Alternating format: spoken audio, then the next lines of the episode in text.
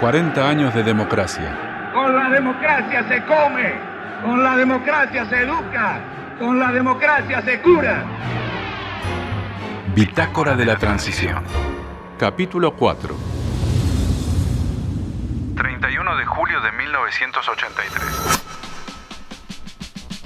Vencía el plazo para las internas partidarias. El 30 de agosto era el último día para la impresión definitiva del padrón electoral y el 30 de septiembre finalizaba el tiempo para la oficialización de boletas. Ahora que ha llegado el momento de que todo cambie, de que todo empiece otra vez, tenemos una clave de tiempo para Vendrían meses agotadores. Si bien la convocatoria a elecciones fue la del 30 de octubre, el general Viñone fijó la entrega del mando para febrero de 1984. Insólito. Pero primero había que votar y después discutir ese punto. Comenzaron las campañas de los partidos políticos. todo lo que necesitamos es unidad. millones de argentinos, pero millones de argentinos literalmente rodeaban las tribunas de los partidos políticos, en todos los pueblos, en todas las ciudades, Leopoldo Moró, diputado nacional. y bueno, y eso culminó en estas dos grandes y maravillosas movilizaciones del obelisco, tanto la que llevó adelante Luder como la que convocó Alfonsín, que si sumadas hoy solo son comparables con las movilizaciones que se produjeron como consecuencia de la celebración del Campeonato Mundial de Fútbol. Millones de argentinos, reitero, detrás de la bandera de un partido o del otro se congregaron y arrancaron a la dictadura militar esa elección que significó una puerta a la vida, como decíamos nosotros. Sobre lo que decidamos es unidad. En aquel contexto de apertura electoral, se iba a destacar un candidato que prometía paz, que postulaba la no violencia y que crecía con la militancia joven. nos comprometemos a sostener como prioridades de nuestra acción de gobierno en lo económico. Primero, combatir la miseria para desterrar la inmoralidad de la pobreza. Segundo, combatir la desocupación para desterrar la inmoralidad de la riqueza no productiva. Tercero, combatir la inflación para desterrar la inmoralidad del robo periódico del esfuerzo del trabajador argentino. Ahora, Alfonsín. Todo lo que necesitamos es unidad. El candidato opositor a Raúl Alfonsín fue ítalo-argentino Luder por el Partido Justicialista con la fórmula Luder presidente, de Olindo Felipe Vittel vicepresidente. Ítalo-argentino Luder. Una trayectoria íntegra lo avala como presidente. Profesor universitario de Derecho Constitucional, Sociología y Criminología. Corredactor de la Constitución Nacional de 1949. Presidente del Parlamento Latinoamericano. Presidente del Honorable Senado de la Nación. Presidente Provisional de la Nación. Luder, presidente. Luder fue el mismo hombre que, al ocupar provisoriamente en 1975 la presidencia de la Nación por una licencia que tomó la presidenta en ejercicio Isabel Martínez de Perón, firmó el decreto de aniquilamiento de la subversión, que abrió las puertas al golpe militar de 1976. En el histórico juicio a las juntas militares por delito de lesa humanidad, llevado a cabo por un tribunal civil, Luder fue citado a declarar sobre el decreto que firmó en esa oportunidad. ¿Podría precisar usted los alcances que dio el Poder Ejecutivo Nacional a la expresión aniquilar el accionar de los elementos subversivos? Sí, es el mismo término que se utiliza en el decreto 261 de febrero de 1975 y quiere decir inutilizar la capacidad de combate de los grupos subversivos, pero de ninguna manera significa aniquilamiento físico ni violación de la estructura legal que en el país permanecía para derivar todo lo que fuera represión dentro del marco legal. En 1983, en su campaña presidencial, uno de sus spots locutados en off proponía liberación o dependencia. Luder no accedió a entrevistas televisivas porque, según decía, salía mal. Liberación o dependencia.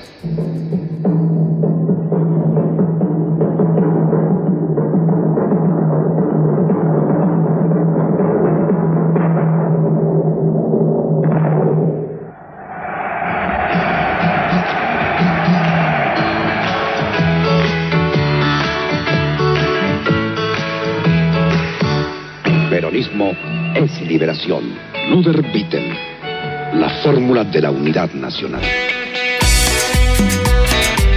En uno de los actos de campaña del Partido Justicialista, realizado en el estadio del club Vélez Sarsfield, el candidato a vicepresidente de la Nación, de Olindo Vittel, cometió un acto fallido que le costó caro. Se cumple, compañeras, una nueva alternativa histórica. En el año 1946, la disyuntiva era Braden o Perón, y el pueblo se quedó con Perón. Hoy, de nuevo, la gran alternativa. La alternativa de la hora es liberación o dependencia. Y nosotros vamos a optar por la dependencia. Recuerdo en el estadio Vélez Sarsfield, el propio Vittel decía que así como en el 45 la contradicción era Braden o Perón y el pueblo eligió a Perón y en el 73 fue liberación o, o dependencia y el pueblo eligió liberación. Víctor de Llenaro, dirigente sindical. Ahora, decía él, era liberación o dependencia otra vez y nosotros dijo él de manera insólita en ese acto, nosotros elegimos dependencia. Y eso fue mucho antes que el final del acto en la 9 de julio. Había todas las contradicciones.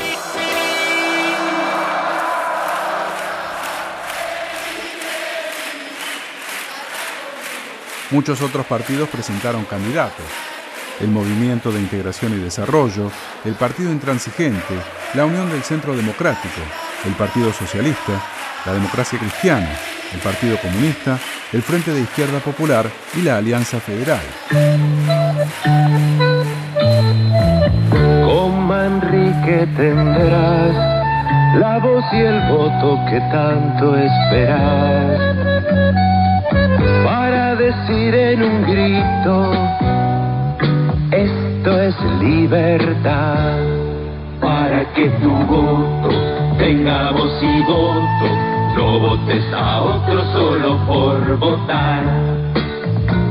Votalo a Manrique y así ganarás. Votalo a Manrique y así ganarás.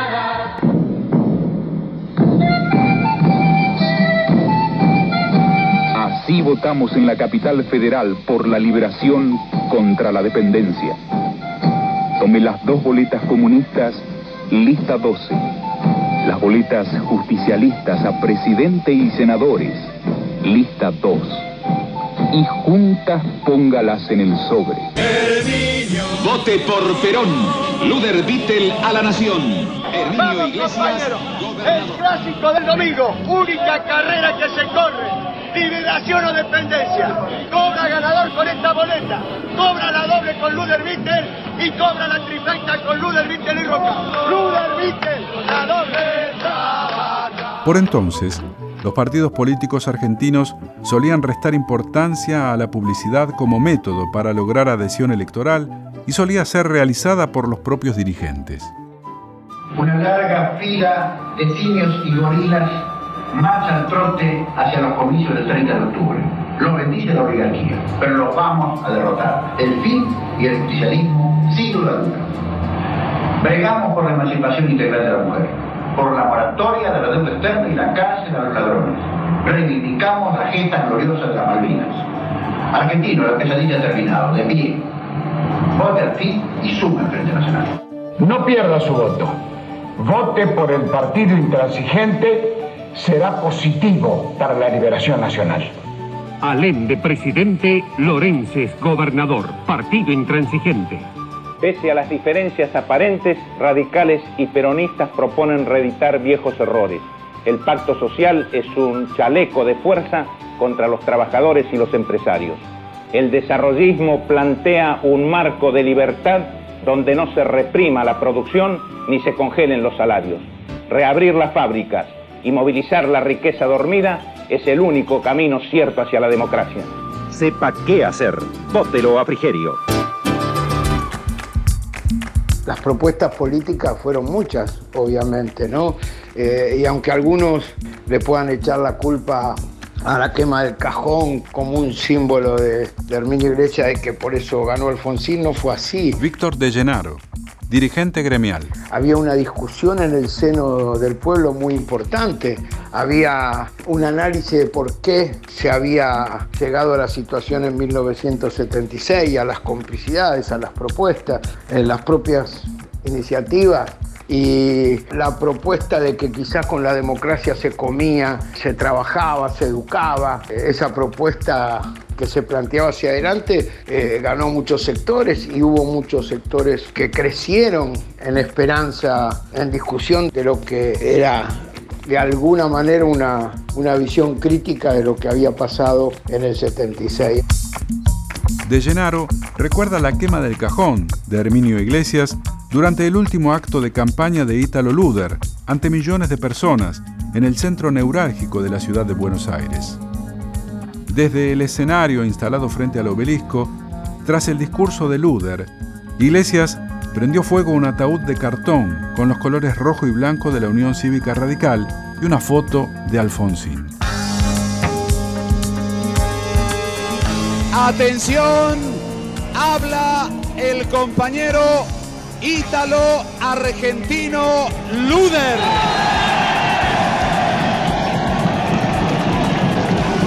Compañeras y compañeros, acá está el peronismo, consciente de su responsabilidad como fuerza mayoritaria. Acá está el peronismo dispuesto a asumir los deberes que han rehuido las minorías usurpadoras que durante siete años de vasallaje económico y de autocracia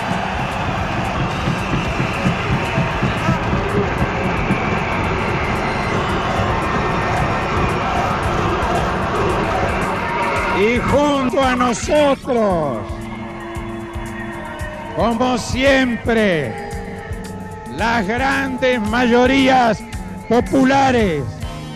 Es una construcción falsamente mítica que se perdió por el cajón de Herminio Iglesias. Carlos Campolongo, periodista y analista político. Porque en el momento en que lo enciende, se enciende el, el, féretro, Luder ya había terminado de hablar y la mayor parte de las transmisiones en directo de aquel entonces ya habían cortado.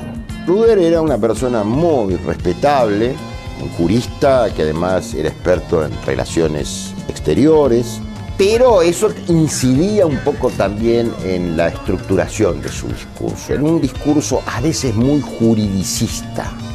Cuando se está en un clima de efervescencia, como se estaba entonces en una campaña, hay muchos peronistas que dicen que Alfonsín parecía el candidato peronista y Luder el candidato radical, digamos. Esto es la verdad. Alfonsín centró su estrategia de campaña en acusar a los justicialistas que se habían negado a condenar la amnistía militar de Viñone. Alfonsín disfrutó del valioso apoyo de varios intelectuales y artistas argentinos, entre ellos el dramaturgo Carlos Gorostiza, que ideó el lema del candidato de la UCR, ahora Alfonsín. Cuando se abrió la niebla política, ya anunciaron los militares que iban a permitir elecciones, yo me hice una pregunta. ¿Qué hice yo durante todo este periodo? Más que hacer mi teatro o decir mis cosas, pero yo tengo que meditar políticamente porque tengo que poner algo mío, ¿no? Entonces visité prácticamente a todos, ¿no? Frigerio, peronismo, a todos. Y lo vi a Alfonsín en la casa de Brandoni, él hizo una reunión. Y yo lo vi y dije, este hombre me entra por el lado bueno. Y se le hizo una pregunta, ¿no? ¿qué va a hacer con la CGT? Y, qué y él tenía siempre soluciones, algunas veces mágicas, me parecía, ¿no? Pero lo sentí bien. Y entonces este, le dije después a Gas, otro personaje extraordinario, le dije, bueno, si se puede hacer algo, estoy. Luder, por su parte, consciente de las tensiones intrapartidarias, limitó sus anuncios de campaña y retórica en gran parte a una evocación del fundador del Partido Justicialista, el fallecido Juan Domingo Perón. Tenía razón el general Perón cuando decía que lo mejor que tenemos es el pueblo.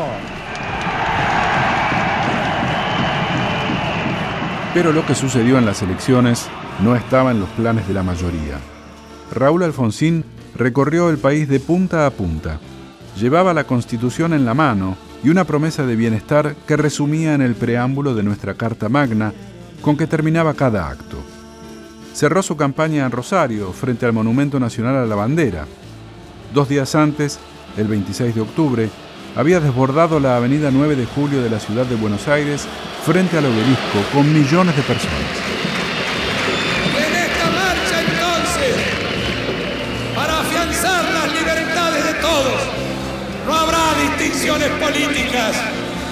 Para preservar a la sociedad argentina de cualquier loca aventura golpista, no habrá radicales ni antirradicales, ni peronistas ni antiperonistas. Estaremos todos luchando por el futuro argentino. Nos pregunta cómo juntos, hacia dónde marchan, por qué luchan. Tenemos que contestarles con las palabras del preámbulo. Que marchamos, que luchamos para constituir la Unión Nacional, afianzar la justicia, consolidar la paz interior, proveer a la defensa común,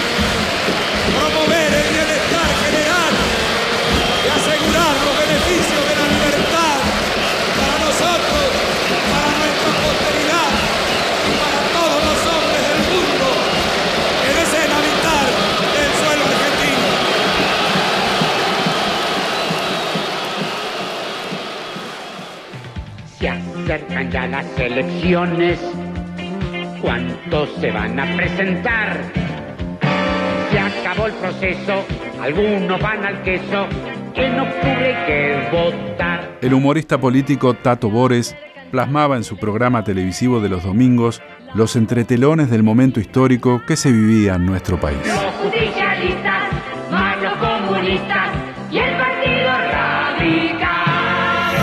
El general Viñone, un día antes del acto electoral, le habló al país por cadena nacional. como ciudadano, a mis conciudadanos, recordarles que el día de hoy es un día propicio para la reflexión y pedirles el mismo concepto que pedí entonces, que en esa reflexión nos miremos cada uno de nosotros primero para nuestro interior y después recién levantar la vista y mirar en derredor para buscar la Argentina de la convivencia que todos deseamos. Con ciudadanos, votemos mañana para consolidar una Argentina en paz y en libertad. Votemos por las ideas y no por los rencores. Votemos por la fe y la esperanza. Votemos por un futuro de convivencia democrática entre los argentinos. Muchas gracias.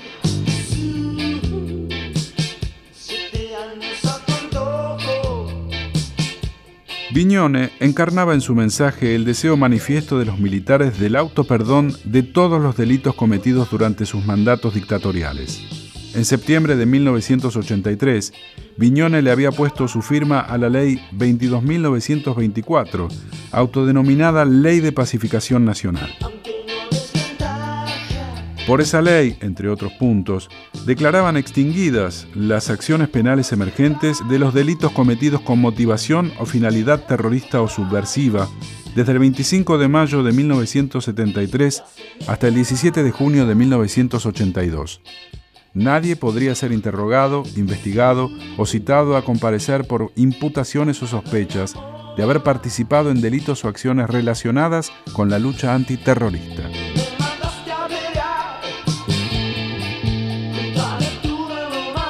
Por esta ley, los jueces ordinarios, federales, militares u organismos castrenses debían rechazar todas las denuncias o querellas fundadas en la imputación de los delitos y hechos ya mencionados.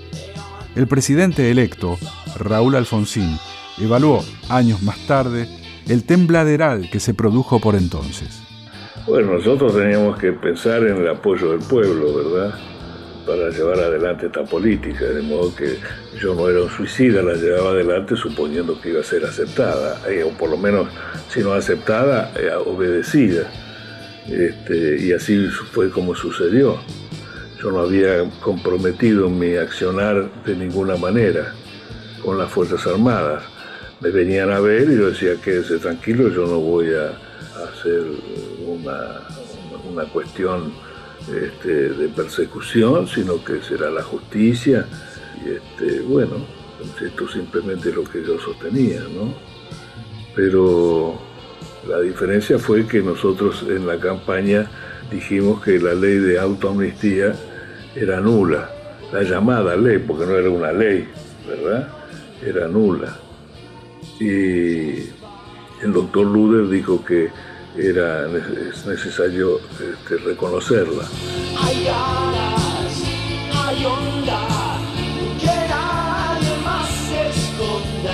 Las madres de Plaza de Mayo, encabezadas por Eve de Bonafini, marchaban por última vez en dictadura.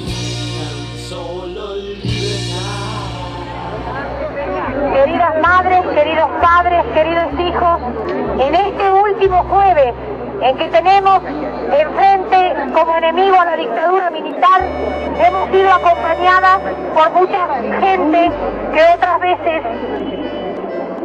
no había podido llegar o no había entendido todavía cuál era nuestra lucha. Gracias por acompañarnos y por entendernos. La lucha de las madres de Plaza de Mayo empieza el jueves que viene. Esperamos para reclamar con la misma fuerza y con más esperanzas que nunca la aparición con vida de los detenidos desaparecidos, la libertad de todos los presos políticos y juicio castigo a los culpables de todos los asesinatos.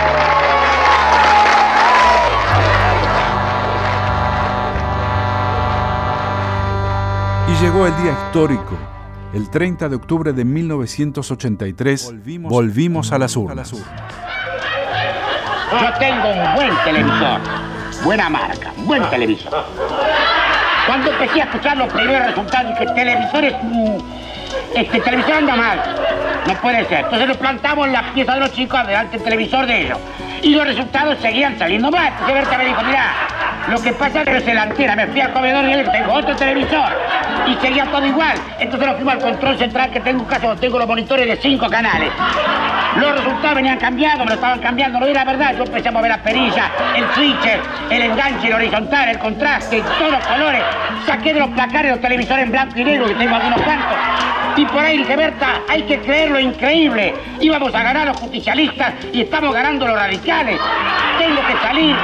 280 votos para el Partido Justicialista y 83 para la Unión Cívica Radical. Una mesa en Jujuy, Partido Justicialista 198, Unión Cívica Radical 47.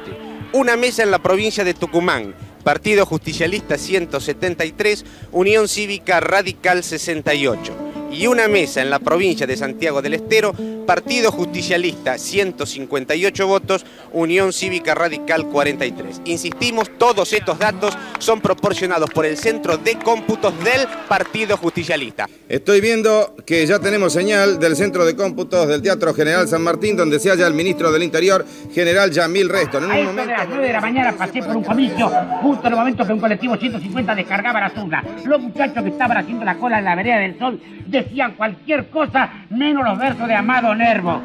Una señora con lágrimas en los ojos y las rodillas apretadas me dijo, estoy desde las seis y media de la mañana, acá tanto no puedo más. Recién pedí permiso para entrar y me dijeron que esto es un colegio y únicamente dan permiso para ir al baño en el recreo. Y hoy no hay recreo, estoy desesperada. En ese momento pasó un señor de, de anteojos oscuros, la gorra calzada hasta acá, por la campera le vi una charretera, una condecoración, lo reconocí enseguida. Era mi gran amigo el coronel Espingarda que venía conturreando. Se va a acabar, se va a acabar esta manía de votar. Coronel, le pegué un grito, "Shh, Tato, no me active el artefacto. Estoy evaluando de incógnito, estoy orgulloso, porque las Fuerzas Armadas prometieron elecciones y cumplieron, digo, es cierto. Pero también el general Viñones dijo que va a ser el último presidente de facto de la Argentina y también espero que sea cierto. ¿A usted le parece? Tato, me dijo, es una muy buena pregunta, porque porque un poquito de desconfianza y un poquito de caldo de pollo no le hace mal a nadie, ¿verdad? Pero quédese tranquilo, el doctor Alfonsín dijo que si ganan las elecciones vamos a tener 100 años de paz y tranquilidad. Y dentro de 100 años vamos a ser todos calvos, ¿no es cierto? Y entonces, ¿por qué se va a empezar a calentar desde ahora? Presidente Viñones, usted mantiene con las Fuerzas Armadas esa palabra que usted será el último presidente militar en el proceso que se avecina constitucional en este país. Por supuesto que lo mantengo. Yo lo he expresado como un deseo personal, lo he expresado como un símbolo, precisamente que el hecho de que el presidente constitucional que me suceda despide el al último presidente, haga que efectivamente de aquí en más todos los presidentes que sucedan sean elegidos en la forma en que vamos a elegir hoy al futuro presidente quien me suceda. Como candidato a presidente, ¿cómo vivió estas horas, doctor, que van desde el inicio del He día? estado descansando, realmente me he sorprendido ante esto, pero los saludo a todos los compañeros que son los representantes de los partidos políticos, el presidente de mesa, y entre todos juntos tenemos que hacer la nueva Argentina. ¿De aquí en más, doctor, irá a la sede del partido intransigente? No, no hablemos de partidos, hablemos de la nación argentina. Gracias, el doctor Oscar Alende. ¿En cuánto tiempo tendrán las cifras? Mm, Por favor. Eh, Roberto, eh, calculamos que en unos 10 minutos más o menos podremos darle una cifra aproximada. ¿No se le ve una puntita a la cosa para dónde rumbea? Bueno, si usted quiere yo le puedo adelantar algo. Eh, hemos estado contando nosotros los votos del Partido Justicialista y los votos de la Unión Cívica Radical. Está muy pareja la cosa, ¿eh? Bueno, realmente entonces el suspenso sobre esta decisión soberana del pueblo es muy, pero muy grande. Yo me acuerdo que el día ese famoso que fuimos a votar, fíjate vos que cuando pasó lo de Alejandro, yo jamás puse bandera en el balcón, nada, para 9 de julio, nada, imagínate que iba a estar poniendo. Bueno, ese día puse la bandera, ¿no? Y yo vivo en un barrio llena de milicos, está, ¿no? Por Palermo, creo que la única bandera era la mía, ¿no? Bueno, todos lo votamos al Alfonsín. No, mi hija no. Tati Almeida, madre de Plaza de Mayo, línea fundadora. Bueno, era una alegría, Dios mío. Yo ya había ido a votar. Yo me acuerdo que hice la cola ahí cerca en la, en la Plaza La Cera, pero era una cosa que nos mirábamos, ¿viste? Y eran ganas de gritar y nos mirábamos y entonces era hora y es cierto, una emoción tan grande. Qué esperanza, Dios mío, la esperanza que uno tenía por fin después de tantos años, ¿no? Y ya te digo, yo lo voté al doctor Alfonsín, convencida total, con mucha esperanza. Cuando fue el día de las elecciones, me habían pedido que fuera fiscal de mesa. Graciela Fernández Meijide, madre de un hijo desaparecido, ex miembro de la CONADEP. Bueno, estaba en una escuela de doble piso. Varias veces tuvimos que bajar la urna porque había gente enferma. Vino una persona en ambulancia a votar. ¿eh? Mira las ganas que había de que llegara la democracia. Y a las 18 oímos que se cerraba la puerta y una voz abajo que gritaba, el comicio se terminó. Fue un aplauso. Todo el mundo lloraba, no importaba si eras hombre, mujer, de qué partido eras. Era una emoción muy, muy fuerte. La médica Alicia Moró de Justo, con 98 años de edad por entonces, fue a votar ante la sorpresa de todos los que sufragaban en su misma mesa. Un símbolo viviente de las luchas feministas, siendo una de las impulsoras del voto de la mujer. Falleció tres años después, con 101 años de vida. Son muchos los problemas que tiene el país, pero la democracia es la puerta abierta para el trabajo libre, no el trabajo reservado a unos cuantos cuyos negocios no conocemos. Será necesario el momento en que en la Cámara de Diputados o de Senadores los hombres libres que quieren su pueblo digan la verdad. Eso es lo que nos falta. Doctora, ¿cuántas veces votó usted en su vida? ¿Lo recuerda? Pocas veces, porque las mujeres no tenían voto. Y ahora espera que sea más seguido, supongo, el voto aquí en Argentina. Que sea tan seguido como es necesario, porque votar por votar no significa nada. Doctora Amor de Justo, muchísimas gracias. Nada.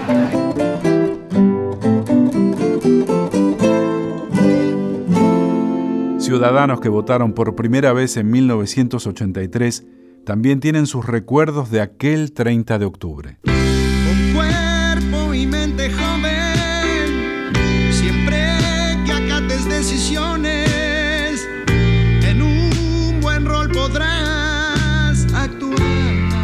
Soy Sergio de acá de Paraná Entre Ríos. Recuerdo que voté por primera vez, claro, en 1983. Yo tenía 20 años.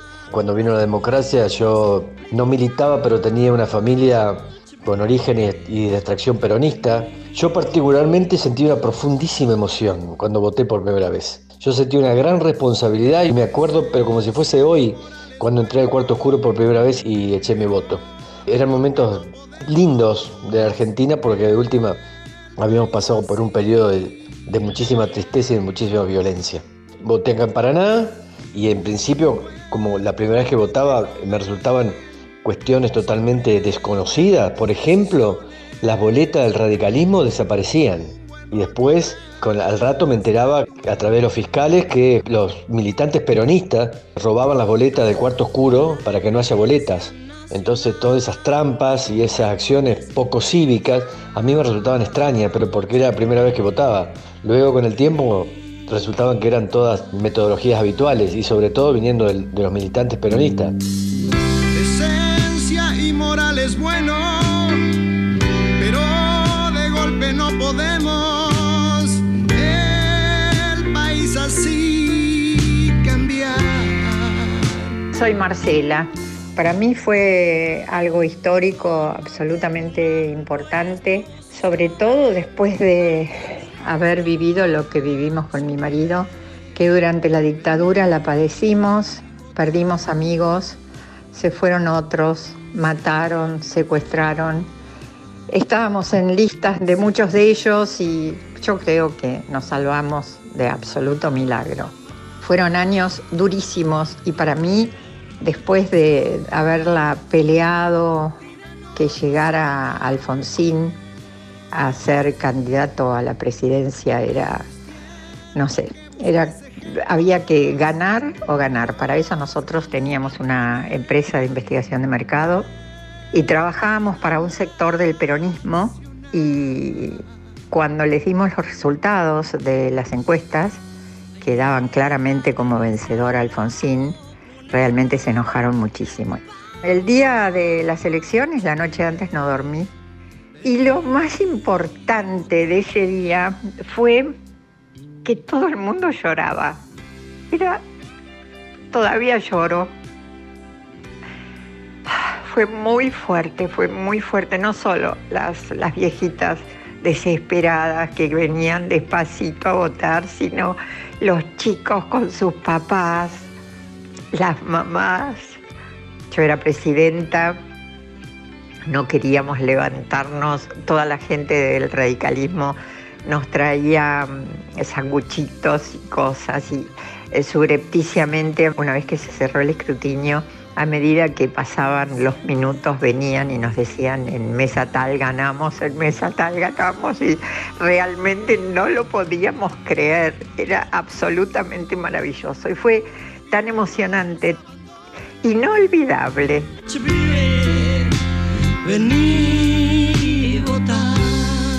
Soy Bea, voté por primera vez en el año 1983, acá por el barrio de de Villa Santa Rita, la paternal. Creo que debe haber sido la única vez que voté sin ser fiscal, ya que la dictadura vino a, a coartarnos la libertad de poder militar, donde se llevaron muchísimos compañeros y compañeras, y probablemente yo sea una de esas sobrevivientes. Voté con 23 años y teníamos muchas esperanzas. Fue un día de, de fiesta en casa. Yo ya tenía dos hijos. A partir de allí creo que comencé a militar nuevamente. Veníamos de una marcha de paz, pan y trabajo que nos habían apaleado cuando al otro día se lanzó la guerra de Malvinas. El día que fui a votar recordé a, a esos pibes que injustamente fueron obligados a ir a un lugar el cual sabían que no íbamos a salir indemnes. Son muchos años, han pasado muchas cosas y creo que esta democracia liberal hay que modificarla. No es solamente votar cada dos años, sino creo que hay que comprometerse en las causas justas, en las causas de los que menos tienen, que siempre fue mi misma causa. Es inadmisible que en un país como el nuestro haya pueblo que no coma, que no tenga trabajo y que no tenga vivienda.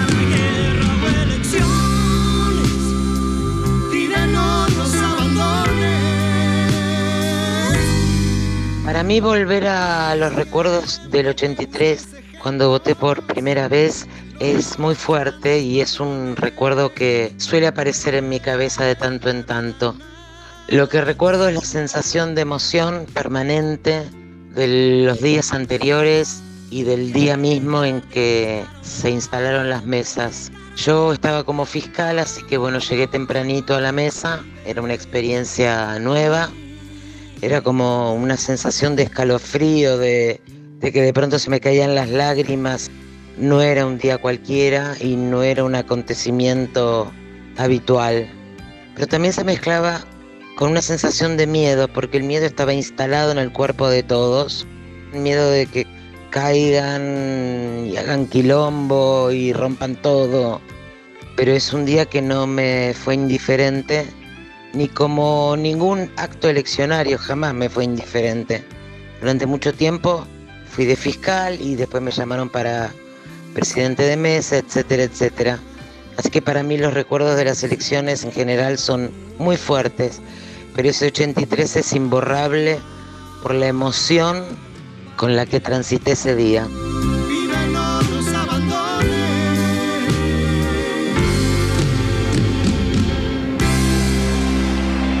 Ahí está saliendo la fórmula Alfonsín Martínez y esta es la euforia que se vive en el exterior del Comité Nacional de la Unión Cívica Radical cuando aparecen ante el balcón los doctores Raúl Alfonsín y Víctor Martínez, los candidatos de la fórmula que hasta aquí, según los cómputos oficiales, llevan una amplia ventaja sobre el Partido Justicialista.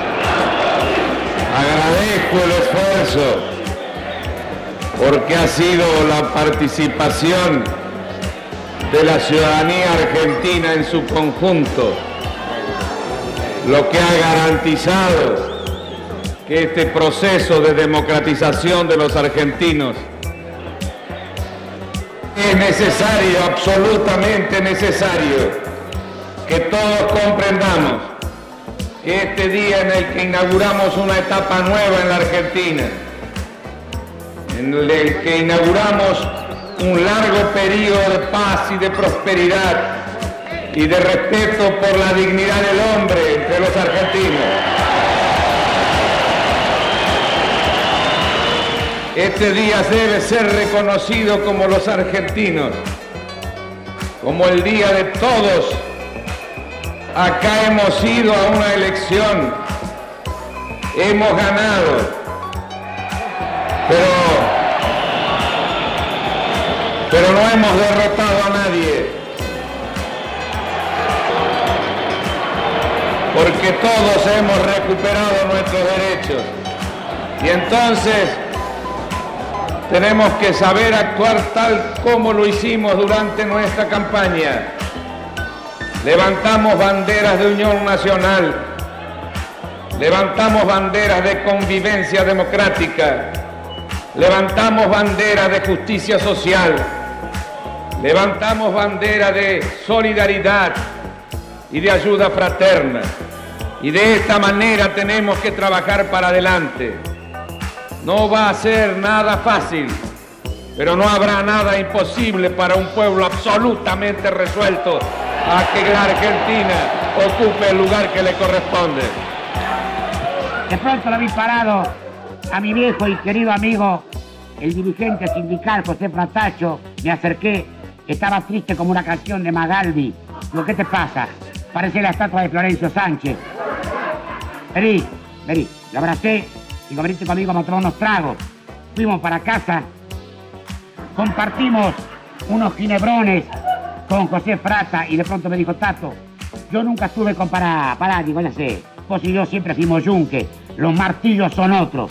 Y de pronto en el televisor apareció el rostro de mi gran amigo don Raúl Alfonsín y juraría que al vernos a Frata, a Berta y a mí, nos guiñó un ojo, sonrió a la gallega, hizo su clásico saludo, dijo, y ahora, con todo. Tato Bores, el actor de humor político que recorrió la historia del país desde la década del 60, no se privó de hacer su llamada telefónica habitual a la Casa Rosada, la Pink House, como él decía, sede de la presidencia de la nación. Hola, doctor Alfonsín, ¿cómo le va? ¿Cómo está? Le habla Tato, señor, sí, claro. Está esperando mi llamada. Un gran honor que me hace, señor. Para agradecerme que... Don't mention it, sir. No, por favor. Favor que me hace, señor. Mi programa, ¿qué le puede haber aportado a usted? Tres millones de votos, a lo sumo, nada más. Yo digo sin exagerar, sí. Además, quiere que le diga la verdad, no es ningún mérito para un alfonsinista de la primera hora como yo. Sí, señor. Yo la vengo siguiendo hace rato, desde 1957, cuando lo eligieron presidente en el partido allá en Chacomú. Quiere que le diga, yo lo conozco a usted antes que usted mismo. Mire cómo son las cosas. ¿Y cómo se siente, señor? Señor, le espera una de órdago a la grande. Pero como usted, buen campeón de bus, va a jugársela en gran forma y brillante estilo. Que como no sé, señor, yo soy Tato de América. Y lo que yo no sé, no vale la pena aprenderlo, señor. Por eso yo decía, mire, sí, no sé, sin querer incomodar a nadie. Si necesita un asesoramiento, tal vez, para todo esto de la prensa y la publicidad. Ah, ya tiene. Pero mire que no son demasiado buenos, no se notó mucho, ¿eh? Su campaña no fue una cosa gran espectacular que digamos, ¿no? Empezó mucho antes que los demás, se fue cansando. Digo yo, señor, hablando otra cosa, usted entró al liceo militar porque quería seguir la carrera. ¿Por qué no siguió? ¿No hubiera llegado más rápido a ser presidente por la carrera militar que... Ah, no, claro. El 30 de octubre todos los argentinos le abrimos un crédito fenomenal de fe y esperanza. Yo sé que va, que va a amortizarlo bien, señor, sí, ese crédito, claro. Y usted sabe mejor que nadie que en eso no hay refinanciación, señor, sí. Chao, adiós, señor. Y le deseo la mejor de las suertes. Será la suerte de todos. Hasta siempre, adiós, buenas noches. Quedaba pendiente la fecha de entrega del mando. El historiador y periodista Eduardo Anguita conoció todos los detalles de cómo se negoció ese punto del decreto firmado por Viñone en julio de 1983, por el cual se convocaba a elecciones para el 30 de octubre, pero la entrega de los atributos presidenciales la fijaban para cinco meses más tarde. Nos han invitado a un gran banquete. Nos darán sorbetes. La Junta Militar, si bien quería las elecciones en octubre, quería estirar el plazo de entrega del mando a quien surgiera de los comicios como presidente constitucional recién el 25 de mayo de 1984. Han sacrificado jóvenes terneros para preparar una cena oficial. La realidad es que esa fecha absolutamente ridícula de transición de una dictadura militar a un gobierno democrático, la propia dictadura, por un clamor de toda la dirigencia política, la modificó por enero de 1984. Es un momento amable, bastante particular, sobre temas generales, nos llaman a conversar. ¿Qué hace Raúl Alfonsín? Le manda emisarios a la Junta Militar y al presidente Viñone para establecer otra fecha de entrega del mando. Y esta fue establecida el 10 de diciembre. Y la fecha del 10 de diciembre fue elegida por Raúl Alfonsín porque desde 1948 el 10 de diciembre era el Día Internacional de los Derechos Humanos. La Junta Militar, arrinconada ya, no tenía muchas posibilidades de negociar una salida de ese tipo, acepta la fecha del 10 de diciembre. Pero cuidado, ahora los argentinos andamos muy delicados de los intestinos. Se producen los comicios del 30 de octubre, todos recuerdan a Raúl Alfonsín con el 51,7% de los votos ganando las elecciones. Recordemos que en ese entonces regía la constitución que hacía el voto indirecto. Entonces era un voto de colegio electoral y Alfonsín tuvo 317 electores, correspondientes a lo que cada distrito tenía para colocar en ese colegio electoral. El colegio electoral se reúne en el Congreso de la Nación, establece que Raúl Alfonsín era el presidente electo y nadie pone reparos a esas elecciones. Cocineros son conocidos, sus nuevas recetas los van a ofrecer. Todos recordarán que Reinaldo Viñone le llevaba una cabeza a Raúl Alfonsín, se reúnen en el Congreso los diputados y senadores electos, también estaban los genocidas que iban por parte de la dictadura, y Raúl Alfonsín, con una cabeza menos que Reinaldo Viñone, puso una cara absolutamente seria. Al principio no lo miraba a Viñone, Viñone le coloca primero la banda presidencial. En ese momento Alfonsín levanta la cabeza, lo mira y cuando le da el bastón de mando Viñone a Alfonsín, Alfonsín hace un gesto, yo no diría de agradecimiento, pero sí por lo menos de decir, bueno, hasta acá llegaste.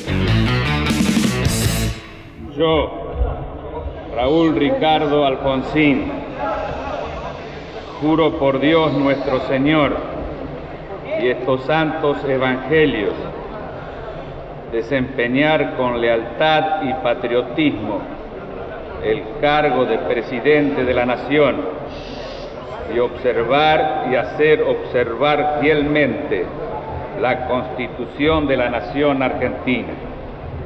Si así no lo hiciere, Dios y la nación me lo demandan.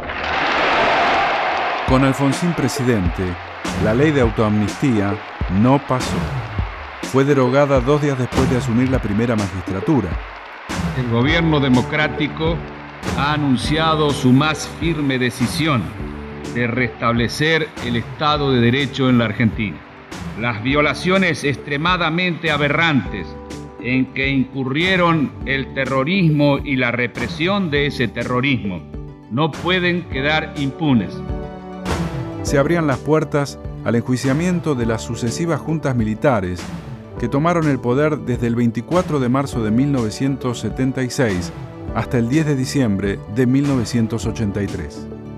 A 40 años de haber recuperado la vida democrática, vayan algunas reflexiones de quienes participaron en esta bitácora de la transición y que fueron protagonistas de toda esta historia. Sobre la palma de mi lengua vive el himno de mi corazón. por supuesto que hay asignaturas pendientes. Las principales están vinculadas a la cuestión económico-social y que pueden ejemplificarse en aquella metáfora que usaba Alfonsín, con la democracia se come, se educa, se cura. Federico Storani, ex ministro del Interior y Justicia de la Nación. Teníamos un mayor nivel de optimismo que con la reivindicación y con la recuperación de la democracia las cosas se iban a facilitar. Obviamente no, no fue tan así se consiguieron muchísimas cosas y una enorme ampliación de derechos y unas conquistas importantísimas. Pero la gran asignatura pendiente sigue teniendo que ver con las condiciones económicos sociales y con la situación de pobreza, marginalidad, exclusión social que sigue existiendo en la Argentina. Bueno, creo que en estos 40 años hemos tenido obviamente avances y retrocesos. Leopoldo Moró, diputado nacional. Hasta el 2015 pudimos transitar a través de un pacto democrático implícito y explícito que significó el libre juego de las instituciones, no invadir la privacidad de las personas, no perseguir, no estigmatizar, no encarcelar opositores injustamente. Desgraciadamente, entre el 2015 y el 2019, esas reglas de juego se alteraron. Bueno, la democracia es un sistema político que se perfecciona a sí mismo, tal vez el único. Habrá que seguir trabajando para volver a tener una democracia plena, no condicionada ni por grupos dominantes, ni por mafias que, como en el caso del Poder Judicial, se han enquistado en una de las estructuras más sensibles de la República. Por supuesto, también estamos en un grave problema desde el punto de vista económico-social que habíamos podido en buena medida superar en el periodo 2003-2015, donde alcanzamos en estos 40 años la mejor etapa respecto a la calidad de vida de los argentinos, que es algo que tenemos que volver a recuperar.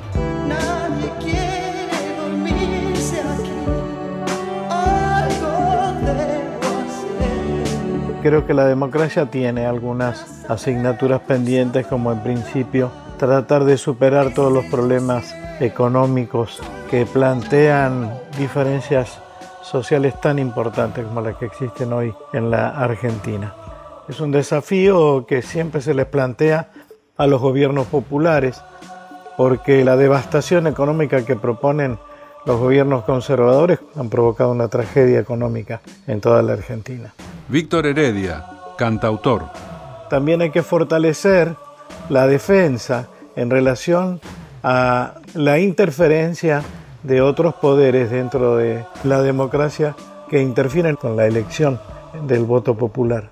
Un gobierno que propone y cada propuesta es detenida, modificada, tergiversada por la justicia que lamentablemente es afín a los deseos de los monopolios, realmente es muy preocupante. Yo creo que la democracia tiene que aprender a fortalecerse. Entiendo que la cuestión comunicacional haría que no quede esta diferencia que existe hoy en el Congreso que no nos da las mayorías necesarias para modificar estas monstruosidades que el gobierno popular tiene que soportar. En materia de derechos humanos creo que hay que afianzar la lucha irrestricta por las libertades individuales y colectivas.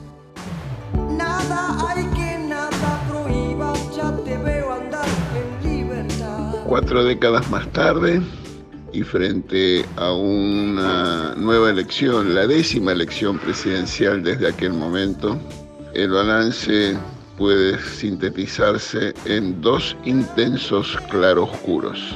Jesús Rodríguez, último ministro de Economía del doctor Raúl Alfonsín. El lado luminoso está dado por que se liquidó la violencia como método de acción política en la Argentina. En segundo lugar, no fuimos capaces como sistema político, la institucionalidad no fue eficaz para crear un sistema productivo que sea sostenible económica y socialmente. Ese es el desafío que tenemos por delante. Tenemos que producir otro cambio de era en este 2023 que asegure el progreso colectivo y la realización individual de todos los argentinos. La vida es un libro útil para aquel que democracia más larga de la historia. Yo nací en el 30 con la primera dictadura cívico-militar y transcurrió mi infancia, mi adolescencia y mi juventud con diferentes dictaduras y jamás una tan terrorífica como la del 76. Estela de Carlotto, presidenta de Abuelas de Plaza de Mayo. Cuando asumió Alfonsín, para nosotros fue una fiesta nacional y con nuestros carteles fuimos a la Plaza de Mayo a avivar al nuevo gobierno, no por lo político, sino por lo trascendente del regreso de algo tan, tan esperado. Y por eso nunca bajamos los brazos y tenemos que contribuir todos, tengamos la edad que tengamos.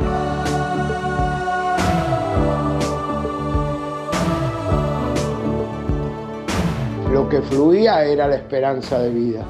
A años vista sigue vigente en la vitalidad de las mujeres que pelean todos los días por sus reivindicaciones y que hoy es esta marea humana impresionante. O en los jóvenes que con el compromiso del ambientalismo y el futuro tienen un- una perspectiva y una visión de la diversidad que en aquel momento ni existía. O en los pueblos originarios incorporados a la construcción de una sociedad diferente y los trabajadores que estamos buscando el camino de recuperar nuestra dignidad. Víctor de Llenaro, dirigente sindical. Claro que hay deudas. Existe hoy todavía leyes firmadas por la dictadura genocida, la ley de entidades financieras. Existe el hambre. Es una inmoralidad que exista hoy ese hambre todavía en un país que está hecho de pan. Existe el endeudamiento de diferentes maneras y eh, existen deudas, claro que existen deudas, pero no es de la democracia en abstracto, es de los responsables políticos, culturales, deportivos, religiosos, que con responsabilidades distintas no sabemos o no pudimos o no queremos o, o peleamos de manera distinta como para encontrar un camino que evidentemente pueda resolver estos inconvenientes. Ese es el desafío.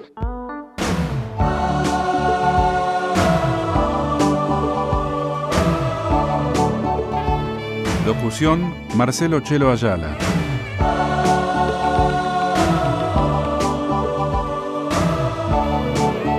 Edición de sonido y musicalización, Fabián Panisi.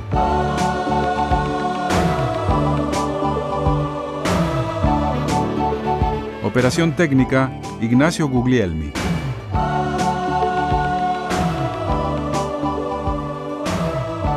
Guión y producción general, Liliana Manna. Señores jueces, quiero renunciar expresamente a toda pretensión de originalidad para cerrar esta requisitoria. Quiero utilizar una frase que no me pertenece, porque pertenece ya a todo el pueblo argentino. Señores jueces, nunca más, nunca más.